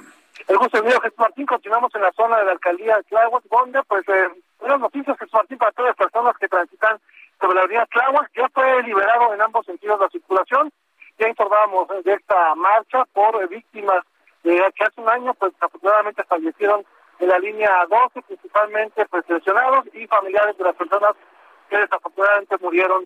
Ya está liberado la avenida Tláhuac para quien se dirige hacia la zona de la Nopalera, hacia la zona oriente, hacia el centro de Tláhuac, como en el sentido opuesto hacia periférico. Únicamente en la zona cero se ha colocado pues una ofrenda y también una mesa donde en los próximos minutos se estará llevando al cabo un al rosario y cerca de las 10.30 de la noche se estará llevando también una misa. Sin embargo, pues hay que manejar con precaución en este punto debido a que tenemos pues este grupo de personas, al menos son 40 las de ellas, las que se encuentran utilizando el cabello extrema derecha, pero la buena noticia es que quien transitaba hacia la zona centro, hacia la zona del centro de Tláhuac, pues ya fue liberada a esta hora que realmente bastante cargada la circulación, y es lento, pero la buena noticia es que ya poco a poco podrá transitar de lo contrario, también como alternativa pueden la avenida Canal de Chanzo. De momento, Jesús Martín, el reporte que tenemos. Muchas gracias por la información, Javier Ruiz. Estamos atentos, hasta luego. Hasta luego, que te vaya muy bien. Mario Miranda, ¿en dónde te ubicamos a esta hora de la tarde? Bienvenido. ¿Qué tal, Jesús Martín? Buenas tardes. Nos encontramos en la zona centro. Te informo que no hay mejora en la calidad del aire, por lo cual continúa la contingencia ambiental. La Comisión Ambiental mencionó que las alcaldías con más índices de contaminación son Benito Juárez y Venustiano Carranza. Jesús Martín, en estos momentos se encuentra un bloqueo en Río de la Loza y Gabriel Hernández, exactamente afuera del búnker de la Fiscalía General de Justicia, por familiares y amigos de Gilberto Sánchez, un joven comerciante que fue detenido el domingo después de una riña familiar. Una mujer que su familiar lo acusa por golpes y tocamientos, lo cual menciona a los familiares del detenido que es mentira y piden su liberación inmediata. En el lugar ya se encuentran elementos de tránsito realizando los cortes a la circulación en la avenida Niños Ceros para continuar por la avenida Doctor García. Jesús Martín, seguiremos al pendiente. Muchas gracias por la información, Mario. Buenas tardes. Hasta luego, muy buenas tardes. Su compañero Mario Miranda. Son las siete con ocho. ¿Cómo nos trató la economía y las finanzas? Números, resultados el día de hoy. Héctor Vieira nos informa. La Bolsa Mexicana de Valores concluyó la sesión de este martes con un retroceso del 1.58% al perder 820.91 puntos, con lo que el índice de precios y cotizaciones, su principal indicador, se quedó en 51.066.96 unidades en una jornada en la que 14 emisoras reportaron pérdidas mayores al 2%. En Estados Unidos, Wall Street cerró con balance positivo luego de que el Dow Jones avanzó 67.29 puntos para llegar a 33.128.79 unidades. Por su parte, el Standard Poor's sumó 20.10 puntos, con lo que se ubicó en 4.175.48 unidades, mientras que el Nasdaq ganó 27.74 puntos, que lo colocó en 12.563.76 unidades. En el mercado cambiario el peso mexicano se apreció 1.07% frente al dólar estadounidense, al cotizarse en 20 pesos con 12 centavos a la compra y en 20 pesos con 27 centavos a la venta en ventanilla. El euro por su parte se cotizó en 21 pesos con 15 centavos a la compra y 21 pesos con 35 centavos a la venta. En materia de criptomonedas, el Bitcoin tuvo una caída en su valor del 1.78%, con lo que cerró este martes en 37.828 dólares por unidad, equivalente a 767.023 pesos mexicanos con 22 centavos. La encuesta de analistas consultados por el Banco de México del mes de abril ajustó a la baja su pronóstico de crecimiento económico para 2022 al pasarlo del 1.8 al 1.72%, mientras que el pronóstico de inflación al finalizar el año pasó del 5.8 al 6.75%, lo que implica un aumento de 95 puntos base. La financiera JP Morgan advirtió que el plan contra la inflación que anunciará el Ejecutivo Federal mañana 4 de mayo podría tratarse de un plan disfrazado para fijar precios de mercancías, lo que podría generar un mercado negro de bienes en el país y afectaciones para un importante número de empresas. La Asociación Nacional de Pequeños Comerciantes reveló que 7 de cada 10 mexicanos no puede comprar una despensa básica debido a factores como la inflación, la precarización laboral y el aumento del comercio informal, por lo que advirtió que un posible control de precios por parte del gobierno no resolvería este problema. La Procuraduría de la Defensa del Contribuyente informó que en el primer cuatrimestre del año superó la cifra de 12.089 millones de pesos en pagos al fisco federal por parte de los contribuyentes mediante la figura de acuerdos conclusivos, lo que significa un récord por tercer año consecutivo para un mismo periodo. Informó para las noticias de la tarde Héctor Vieira. Muchas gracias por la información de mi compañero Héctor Vieira, Economía y Finanzas. Son las siete con once, hora del centro de la República Mexicana. Bueno, pues vamos a, a revisar más información. Estábamos hablando de la, de la canasta básica. Mi compañero Héctor Vieira se ha dado cuenta lo que ha subido todo. Todo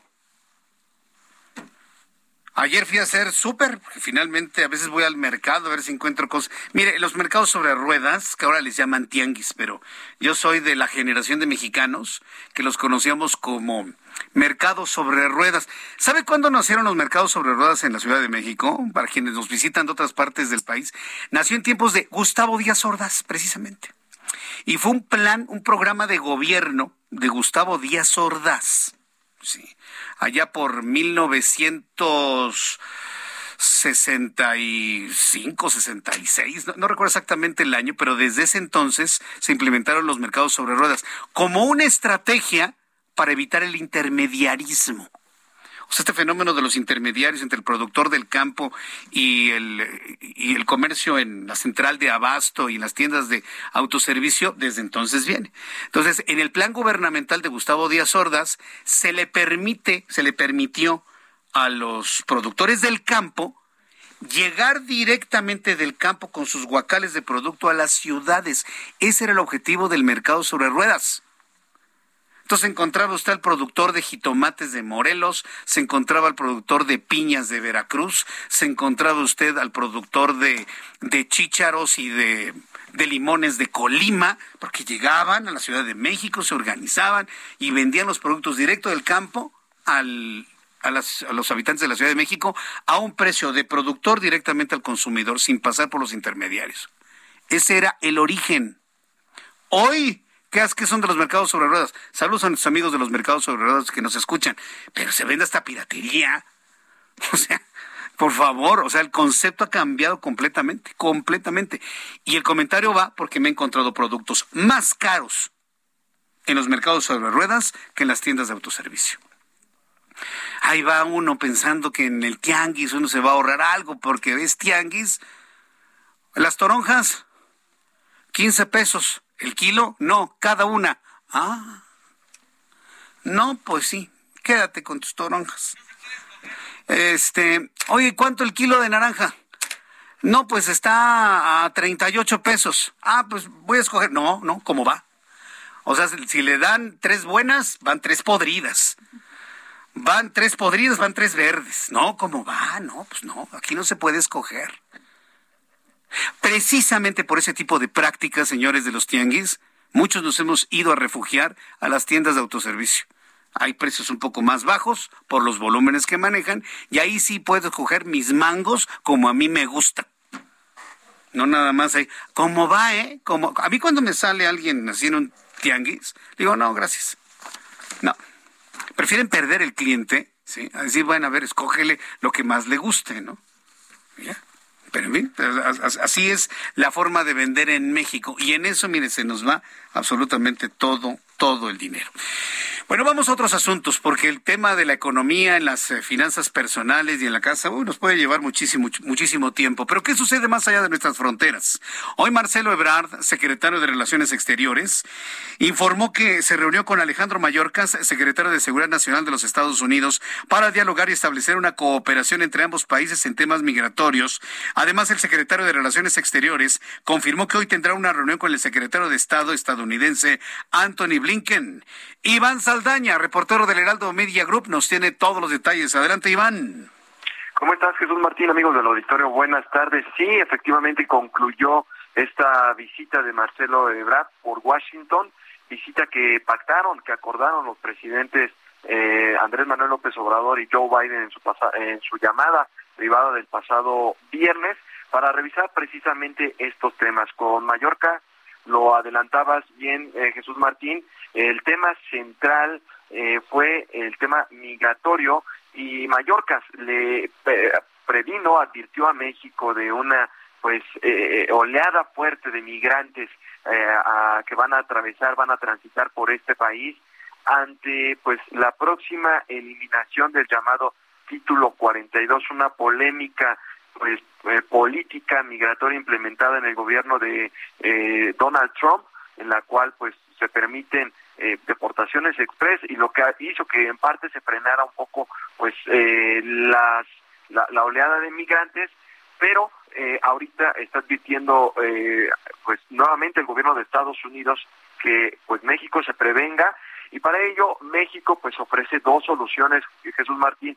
Una le dijo Marcelo Ebrard y es lo que explicó en una conferencia de prensa que presentó hace unos momentos desde la embajada de México en Estados Unidos una que México ofrece que eh, se aplique la ley que hoy tiene México, las leyes migratorias, de manera pues rigurosa, que el país dice no tiene libre tránsito de cualquier persona, si llega a alguien se tiene que registrar, ya sea para pedir refugio, asilo o para ser trabajador temporal, pero se tiene que registrar y que México no va a permitir que pues se convierta en un país donde pase quien sea.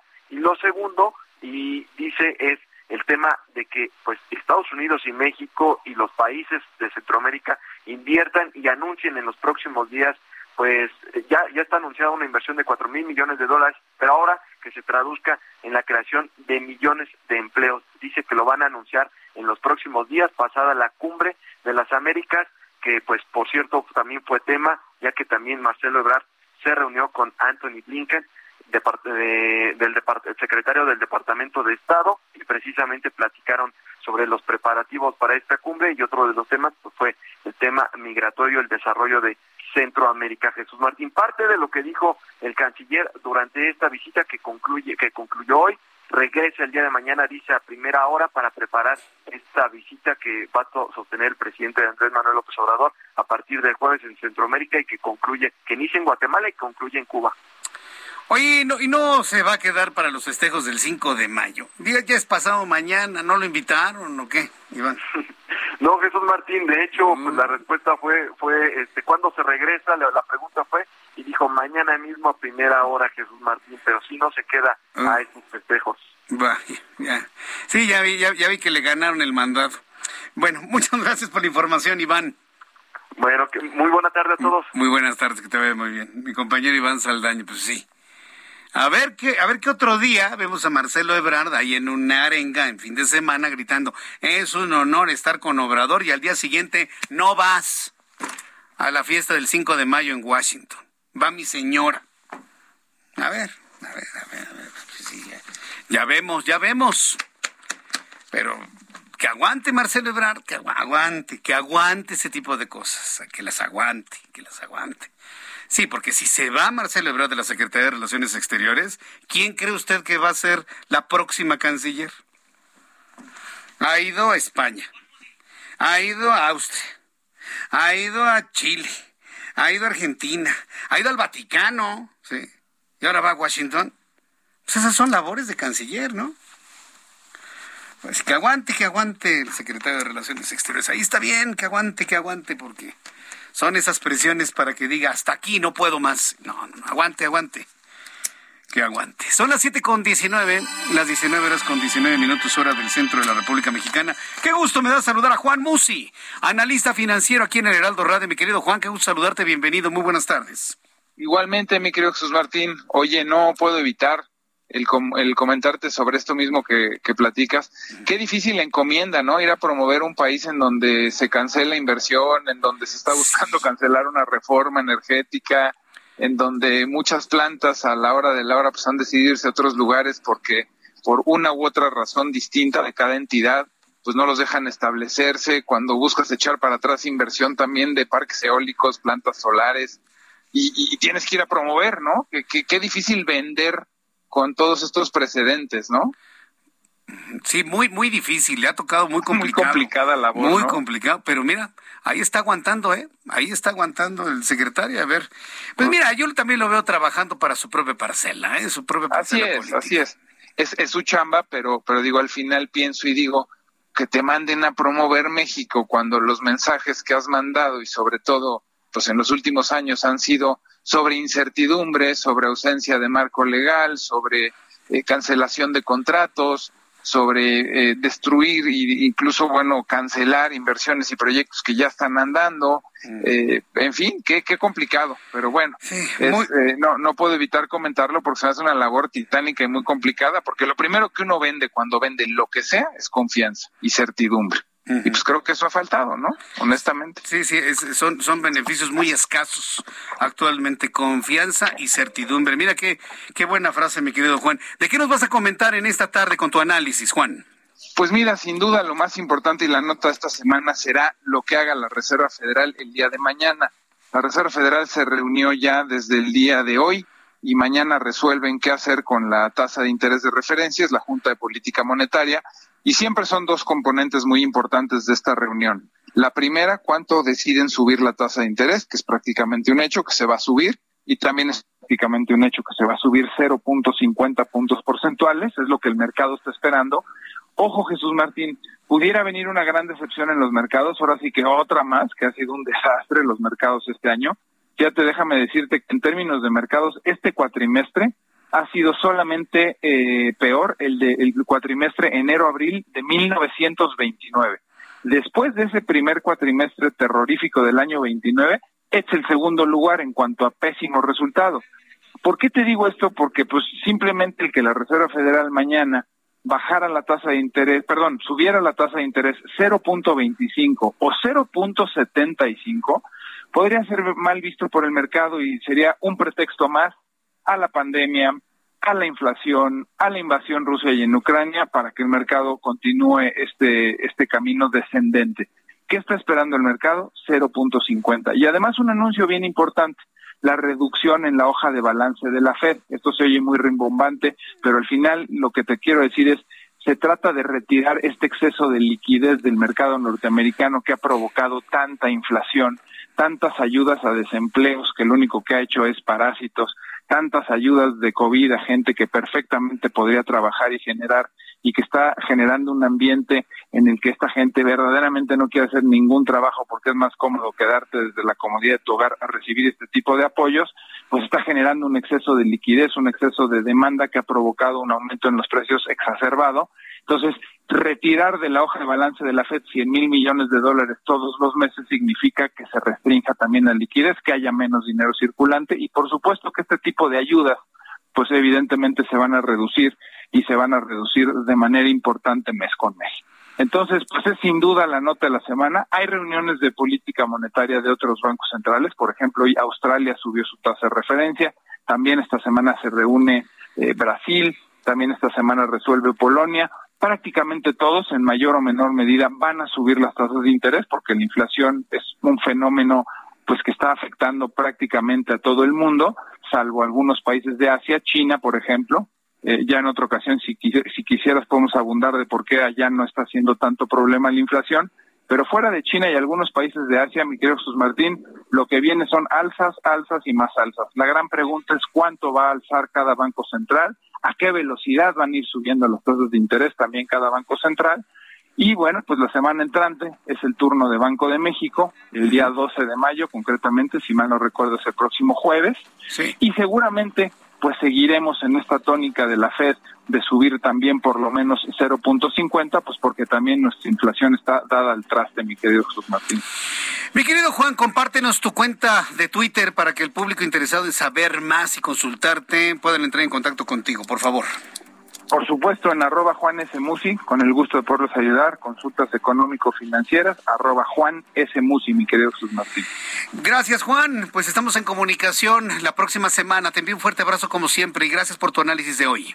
Igualmente, mi querido Jesús Martín, fuerte abrazo, un saludo a todo el auditorio. Fuerte abrazo. Juan S. Musi, arroba Juan S. Musi. Voy a los anuncios y regreso con más en el Heraldo Radio. Escuchas a...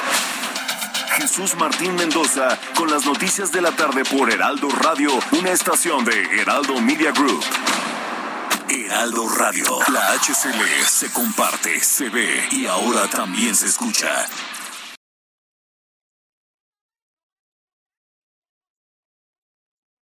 Heraldo Radio, la HCL se comparte, se ve y ahora también se escucha. Escucha las noticias de la tarde con Jesús Martín Mendoza. Regresamos.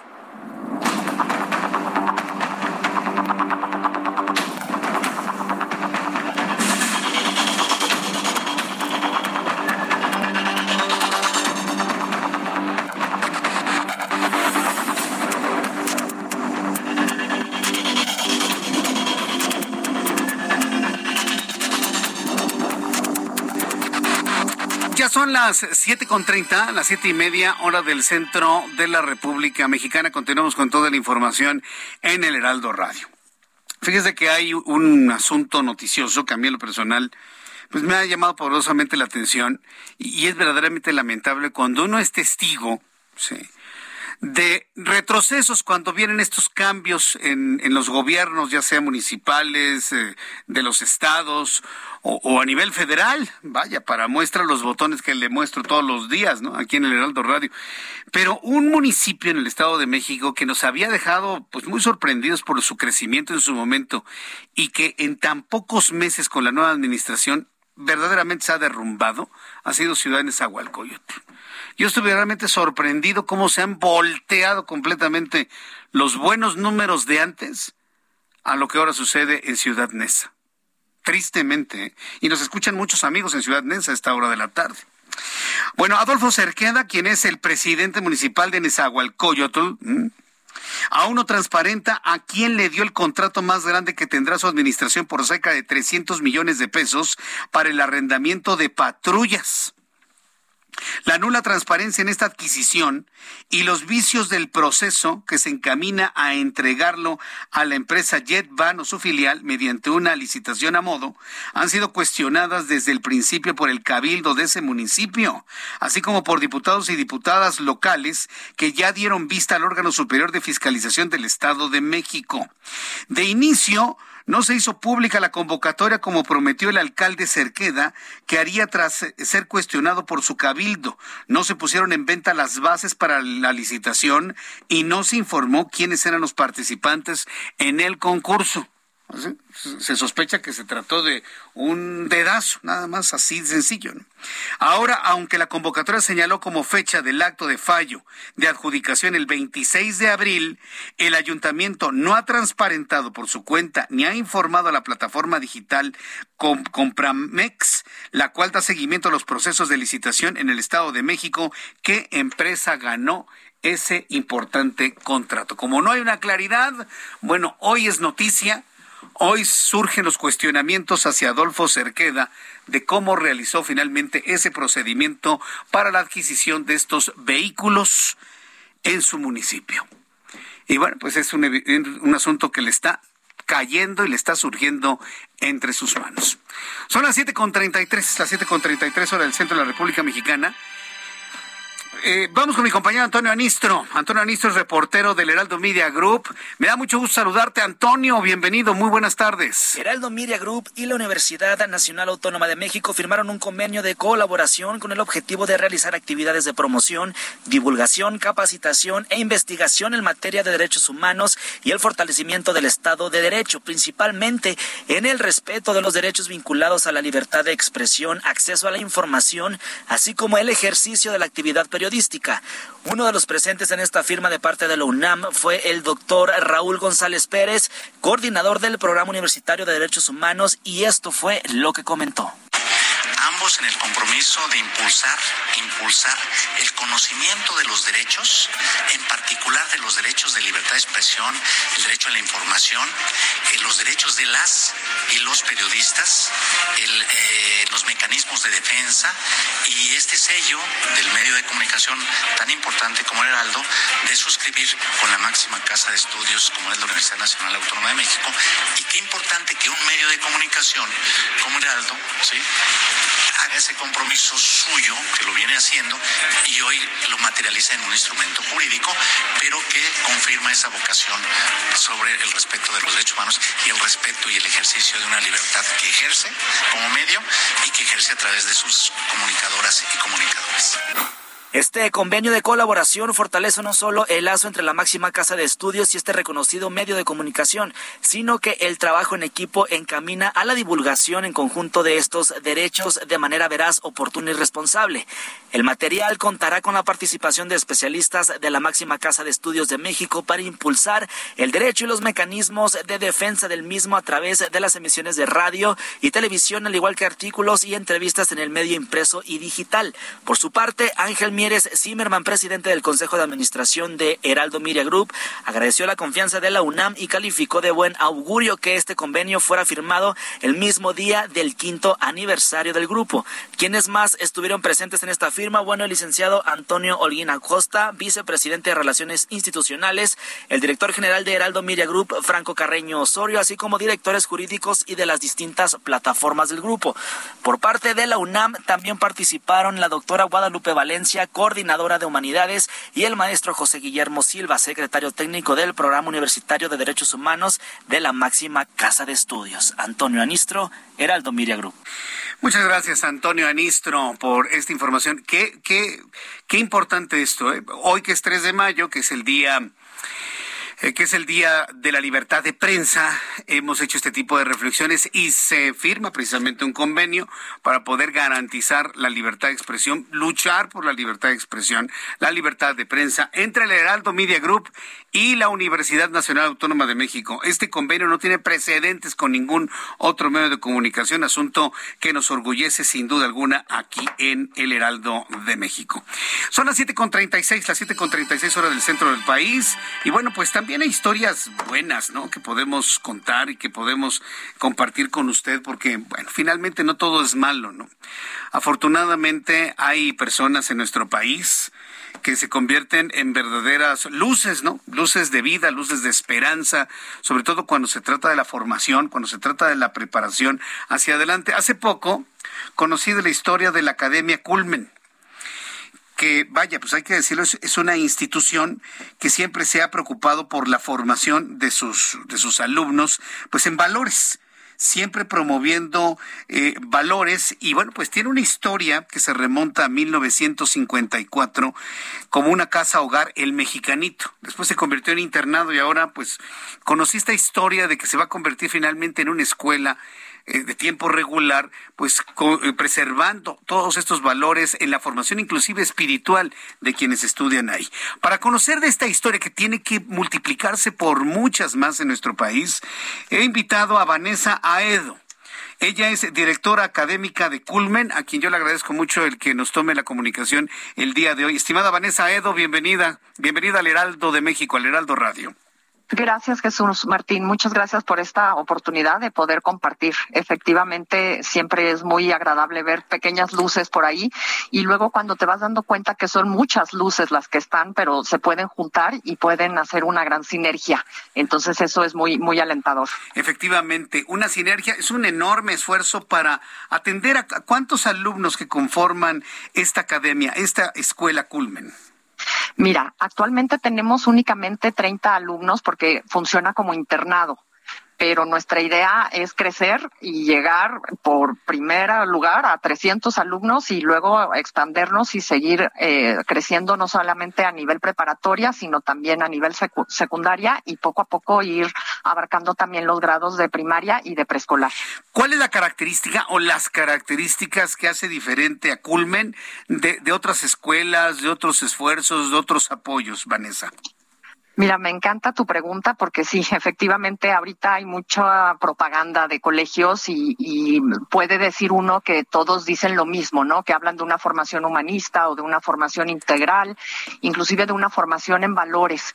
Lo que nos diferencia a nosotros es que eh, impulsamos a los alumnos a que vivan motivados esta, esta formación. No es nada más el transmitir el conocimiento o que absorban ellos conocimiento, porque bueno, pues por eso ya tienen Internet y pueden ir adquiriendo información. Lo que queremos es que aprendan a utilizar esa información que tienen para la vida y ser un testimonio para los demás. Eso es muy importante, que los aprendizajes que se vayan teniendo sean realmente aprendizajes significativos que marquen la diferencia tú mejor que nadie puedes eh, constatar lo que está sucediendo en nuestro país y en el mundo de, de, esta falta de formación. Tenemos mucha información, pero no hay formación en las personas. Entonces, eso es lo que nos diferencia a nosotros a través de nuestros principales valores, que son eh, el amor, el liderazgo, el servicio, la excelencia y la integridad, ir transformando a los jóvenes para que a su vez ellos transformen su comunidad y su entorno.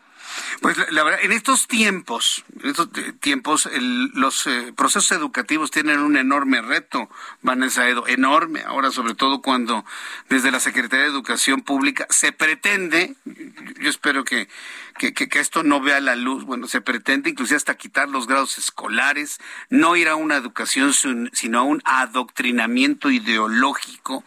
¿Cómo, cómo puede sobrevivir una escuela que promueva el amor?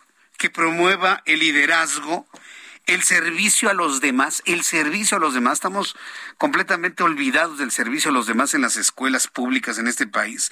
La excelencia y la integridad. ¿Cómo navegar contra la corriente que tenemos ideológica actualmente, Vanessa? Así es, pues efectivamente es todo, todo un reto, pero pensamos que el, el, secreto está en la motivación de cada persona. Cuando cada uno de nuestros alumnos se va dando cuenta de lo que es capaz de hacer por los demás, solito se va motivando y va generando esta, este círculo virtuoso en el que no solamente es aprender para saber más y para yo únicamente tener éxito. Claro que promovemos el éxito y claro que tenemos una formación académica de, de excelencia, pero no nada más es para que tú seas mejor y ahí se quede, sino que tú tienes que ser mejor para ayudar a los demás. Y cuando se van dando cuenta por medio de, pues, de proyectos de responsabilidad social, por medio de su día a día dentro de la academia, que eso los va haciendo sentir bien, esa, esa motivación intrínseca que va teniendo los va alentando para que sigan a sí mismo y vayan, pues, promoviendo este tipo de formación. Bien, pues ¿cuáles son los planes en el corto, eh, corto plazo, mediano plazo, largo plazo para Culmen? ¿Se, ¿Se, va a convertir entonces en escuela regular? Tengo entendido que buscan abrirse a un sector femenino. Es decir, ¿cuáles son los planes que vienen en esta ruta crítica, Vanessa? Así es, actualmente, eh, como te comentaba, estamos como internado para 30 alumnos y a partir de agosto 2022 queremos abrir nuestras puertas a nivel secundaria y nivel preparatoria para jóvenes y para señoritas. Entonces, este es nuestro plan a corto plazo porque pues ya se nos está viniendo el, el tiempo encima. Queremos eh, crecer, no queremos nada más eh, abrir nuestras puertas a cualquiera, sino realmente buscamos un perfil muy selecto para que empate tanto el alumno como la misma familia para poder trabajar en equipo en este, en este proyecto. Entonces, queremos empezar con pocos alumnos, pero muy encuadrados en el, en el perfil de egreso que queremos nosotros y poco a poco ir creciendo, aumentando esta secundaria y preparatoria hasta 300 alumnos y posteriormente, como te comentaba, ya a un mediano plazo, pues abrir nuestras puertas también, eh, probablemente en otros locales, eh, a nivel prepara eh, a nivel primaria y a nivel preescolar, para empezar esta formación desde los primeros años. Bien, ahora vamos a la parte interesante de todo esto, porque evidentemente esto, esto no sale de la nada, ¿no? Evidentemente todo esto tiene una serie de costos. Eh, ¿cómo, ¿Cómo se están sosteniendo? ¿Cómo están sobreviviendo? ¿Y qué es lo que necesitan para seguir adelante, Vanessa? Mira, pues como comentabas al, principio, Academia Culmen nace desde 1954 con la fundación del Mexicanito, que es una casa hogar, y ellos eran los que buscaban el, el sustento. Bueno, trabajaban como, como casa hogar y por medio de bienhechores y donativos fue creciendo y aumentando su patrimonio y llegó a tener hasta 120 niños y niñas eh, ahí dentro de las instalaciones. Ya por el por el contexto y por diferentes situaciones se decidió cambiar el, el programa continuando con esa formación y esa guía que se busca en los niños y en los jóvenes, pero ahora de modo de, de internado. Y entonces el mexicanito continúa buscando a esos bienhechores y con su propio patrimonio generado por este en todos estos años es como ayuda ayuda al sostenimiento de estos jóvenes. Los jóvenes que están actualmente pagan nada más el 20% de su costo de vida, el otro 80% eh, lo cubre el mexicanito por este medio. Pero bueno, pues entre pandemia y otras situaciones de, de, la economía, pues no solamente en nuestro país, sino a nivel mundial, pues cada vez es más difícil esto sí. y, y, ya está llegando a ser eh, pues insostenible este, este proyecto. Entonces, por eso se busca abrir las puertas a nivel eh, secundaria preparatoria, eh, ya con un modelo de, horario tradicional, y ahí se van a cobrar colegiaturas pues al mercado de la zona y se va a seguir promoviendo las becas para que el mexicanito siga uh, con su objeto social de seguir ayudando a la formación de, de niños y de señoritas ahora a través de, de, becas, pero ahora ya estas becas se van ganando, pues ya sea por medio de promedios académicos o de eh, becas deportivas o culturales, eh, para también eh, las personas que lleguen y que tengan justo este perfil de egreso que nosotros estamos buscando, pues poderlos apoyar también en la parte económica y las personas que sí tengan el poder adquisitivo de pagar colegiaturas, pues que, que nos ayuden para salir adelante. Pues muy bien, yo, yo, sé, efectivamente, todos sabemos, lo hemos vivido en carne propia, lo difícil que ha sido estos tiempos de pandemia. Pero también hemos sido testigos aquí en el Heraldo Radio que con esfuerzo, con, fe también, con, mucha fe, pidiéndole ayuda a Dios, se pueden hacer milagros. Hace poco logramos todos juntos aquí en el Heraldo hacer un milagro que le devolvió la vista a un joven de 14 años.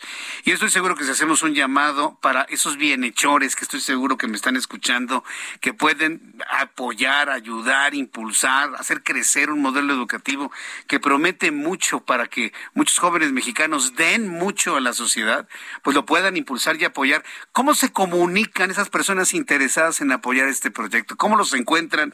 ¿A dónde les llaman por teléfono, Vanessa? Mira, te voy a dar el, el teléfono es 55 43 59 10 93. Ahí llaman y les dan todos los informes que necesiten y también pueden encontrarnos en nuestra página web que es www.culmen mx. Ahí está toda la, la, información y sobre todo pues promover este nuevo proyecto, ¿no? Que quien esté interesado en este tipo de formación para sus hijos, porque bueno, pues sabemos que hay, hay de todo, ¿no? No, no todo mundo busca el mismo tipo de formación, pero quien esté interesado en este tipo de formación, en que tenga realmente aprendizajes significativos para la vida, no nada más cumplir con el, con el papel, sino que realmente desarrollen habilidades socioemocionales, que con su testimonio den ejemplo de los valores, que no nada más vean en salir adelante por ellos mismos, sino también ver las necesidades de los demás y aportar para con su granito de arena para esas otras necesidades. Quien esté interesado en este modelo pedagógico, pues que nos busque aquí, estamos con inscripciones abiertas, inclusive quien nos hace favor de escucharnos por medio de tu estación de radio, pues les podemos dar eh, algunos beneficios, algunos descuentos, becas, eh, que se pongan en contacto con, con, nosotros y ya platicamos, porque lo que nos interesa es eso, llegar a más personas para que poquito a poquito pues vayamos marcando una diferencia en nuestro México. Vanessa Edo, ha sido un enorme gusto tener la oportunidad de platicar eh, con usted aquí en el Heraldo Radio. Les deseo muchísimo éxito. Voy a repetir el número telefónico 55 43 59 1093 o www.culmen, así como suena, culmen.mx, www.culmen.mx. Muchas gracias, Vanessa, por estos minutos para el auditorio del Heraldo. Muchas gracias, gracias por la oportunidad. Buen día a todos. Gracias, hasta pronto. Es Vanessa Edo, directora académica de Culmen. Y, y aquí yo siempre soy muy claro, ¿no? Si hay gente tenga la posibilidad económica de apoyar un proyecto como este, algún empresario, algún, alguna persona que, que con ese desprendimiento pueda apoyar esto, llámele a Vanessa Edo, ¿eh? 5543 59 1093 porque sé que esos bienhechores escuchan este programa de radio, es que me atrevo a, decirlo abiertamente. Son de esos proyectos que valen la pena. Imagínense, estamos en un México donde quieren quitar toda la educación neoliberal, según este Marx Arriaga. Qué bárbaros. Con, obviamente con la venia y con la bendición de López Obrador. Quitar todo lo que hemos avanzado en educación, aunque sea poquito, lo quieren quitar bajo el argumento que se necesita cambiar. Ya hablamos de que cambiar no es mejorar. Y hoy nos enfrentamos con un modelo educativo que se basa en cuatro ámbitos, el intelectual, el humano, el social y el espiritual, para poder promover en los estudiantes amor, liderazgo, servicio a los demás, excelencia e integridad. Es un oasis en el desierto sin duda alguna. Son las 7.49, hora del centro de la República Mexicana. Rápidamente saludo al doctor Marco Banda, especialista en medicina interna e infectología con maestría y doctorado en ciencias médicas por la UNAM y máster en infección de VIH en España. Eh, doctor Banda, gusto en saludarlo. Bienvenido. Gracias por estar con nosotros. Muy buenas tardes, Jesús Martín. Gracias por la oportunidad por estar contigo y tu auditorio. Supimos que hay un nuevo tratamiento que involucra dos fármacos en una sola toma para personas que viven con VIH. Bueno, sabemos que el VIH ya no es una enfermedad mortal, es una enfermedad crónica. Pero ¿cuál es el beneficio que da este avance de dos medicamentos en una sola toma, doctor? Sí, fíjate que, eh, bueno, la, las metas de la Organización Mundial de la Salud son eh, alcanzar al 95% de las personas que viven con VIH que tengan un diagnóstico, de esos el 95% que tengan tratamiento y de esas que mantengan lo que llamamos la supresión viral. Una persona que no tiene virus en su sangre puede eh, tener una expectativa de vida eh, la, muy parecida a la que tenía antes de tener la infección. Y eso es lo que tenemos ahora. Sin embargo, la misma OMS ahora plantea un nuevo 95% como meta para controlar esta pandemia, que es alcanzar la calidad de vida. Y en esta calidad de vida es donde juega un papel muy importante la, terapia antirretroviral. Estos medicamentos que han salvado la vida de estos pacientes durante todo esta, este tiempo, pues algunos tienen toxicidad acumulada y van generando daño crónico eh, a lo largo de la vida de los pacientes. Y no solo eso, sino que estos mismos pacientes que ahora ya viven más tiempo desarrollen otras complicaciones crónicas asociadas a la edad y con ello necesitan medicamentos que eh, generan lo que llamamos polifarmacia. Entonces, el reducir el número de medicamentos eh, impacta en esta última meta de la OMS, que es la calidad de vida. Pues eh, eso me parece muy bien, pero ¿quién va a tener acceso a estos avances de, de, medicamentos entre los millones de personas que viven con VIH? Bueno, este medicamento ya se ha aprobado eh, por los distintos organismos regulatorios en, en muchos países. Eh, de hecho, está en las guías de tratamiento de la mayor parte de los países. En México se obtuvo la aprobación regulatoria en octubre del año pasado y más o menos por la misma fecha se publicaron nuestras guías nacionales de tratamiento antirretroviral y está incluido en, en, esta eh, guía nacional de tratamiento. Correcto. ¿Cuándo llega todo esto a México? ¿Ya, ya está aquí en México esos, esos avances? Este, Afortunadamente sí, sí, eh, Jesús Martín. De, de hecho, eh, está, está disponible en el mercado privado desde marzo de este año. Ah. bueno, tuvo la opinión positiva por el Consejo de Salubridad. También ahora lo que estamos esperando es que se otorgue el, el número de, de, clave del compendio nacional para que pueda ser sometido a las instituciones correspondientes. Bien, pues eh, doctor Marco Banda, yo le agradezco mucho que me haya tomado la llamada telefónica, presentar esta información al público que para que la conozca y consulte a su médico y le agradezco infinitamente el que me haya tomado esta comunicación aquí en el Heraldo. Que tenga muy buenas noches.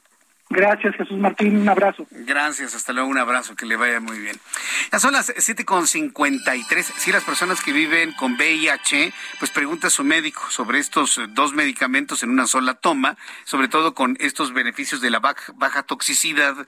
Y bueno, pues a, estar, adherirse al tratamiento. Finalmente, no es la primera enfermedad que se desarrolla en fármacos de varias sustancias activas en una sola toma. Esto lo que busca, y lo hemos platicado con varios especialistas, aquí en el Heraldo Radio, busca adherencia al tratamiento, adherencia al tratamiento. Quiero agradecer infinitamente a todos nuestros amigos que nos siguen a través de plataformas digitales.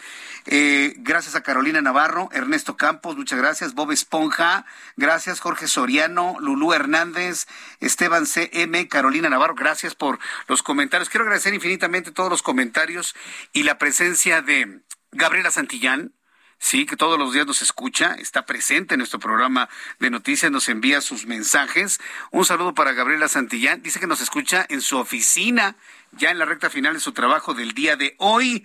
Así que bueno, pues un saludo para ti, para tus compañeros de trabajo que tienen esa buena costumbre ¿eh? de encender la radio a todo volumen en su oficina. Muchas gracias, Gabriela Santillán, por escucharnos. Y eh, termino informándole que en un ratito más, en unos minutos más, la Comisión Ambiental de la Megalópolis va a dar a conocer si continúa o se suspende la fase de contingencia ambiental. Hasta este momento no se ha dado a conocer nada, ¿verdad, Ángel? Giovanna, nada. Bueno, se van a ir hasta las 8 de la noche. Yo espero que con mi compañero Alejandro Cacho, en el siguiente programa en radio y televisión, le informe qué va a pasar con la contingencia ambiental el día de mañana. Esté usted muy pendiente, por favor. Con esta información nos despedimos. Lo espero mañana en punto de las 2 de la tarde, a las 2 por el 10, en el Heraldo Televisión. Las noticias a las 2 por el 10 en el Heraldo Televisión con su servidor Jesús Martín Mendoza. Heraldo Radio en punto de las 6 de la tarde en la gran plataforma de emisoras en todo el país. Soy Jesús Martín Mendoza por su atención. Gracias. Hasta mañana. Buenas noches. Esto fue Las Noticias de la Tarde con Jesús Martín Mendoza. Heraldo Radio. When you make decisions for your company, you look for the no-brainers. And if you have a lot of mailing to do, Stamps.com is the ultimate no brainer. It streamlines your processes to make your business more efficient, which makes you less busy. Mail checks, invoices, legal documents, and everything you need to keep your business running with Stamps.com. Seamlessly connect with every major marketplace and shopping cart. Schedule package pickups and see your cheapest and fastest shipping options from different carriers with rates up to 89% off USPS and UPS rates. And with the stamps.com mobile app, you can take care of mailing and shipping wherever you are. Make the same no-brainer decision as over 1 million other businesses with stamps.com. Sign up with code program for a 4-week trial plus free postage and a free digital scale. No long-term commitments or contracts. That's stamps.com. Code program.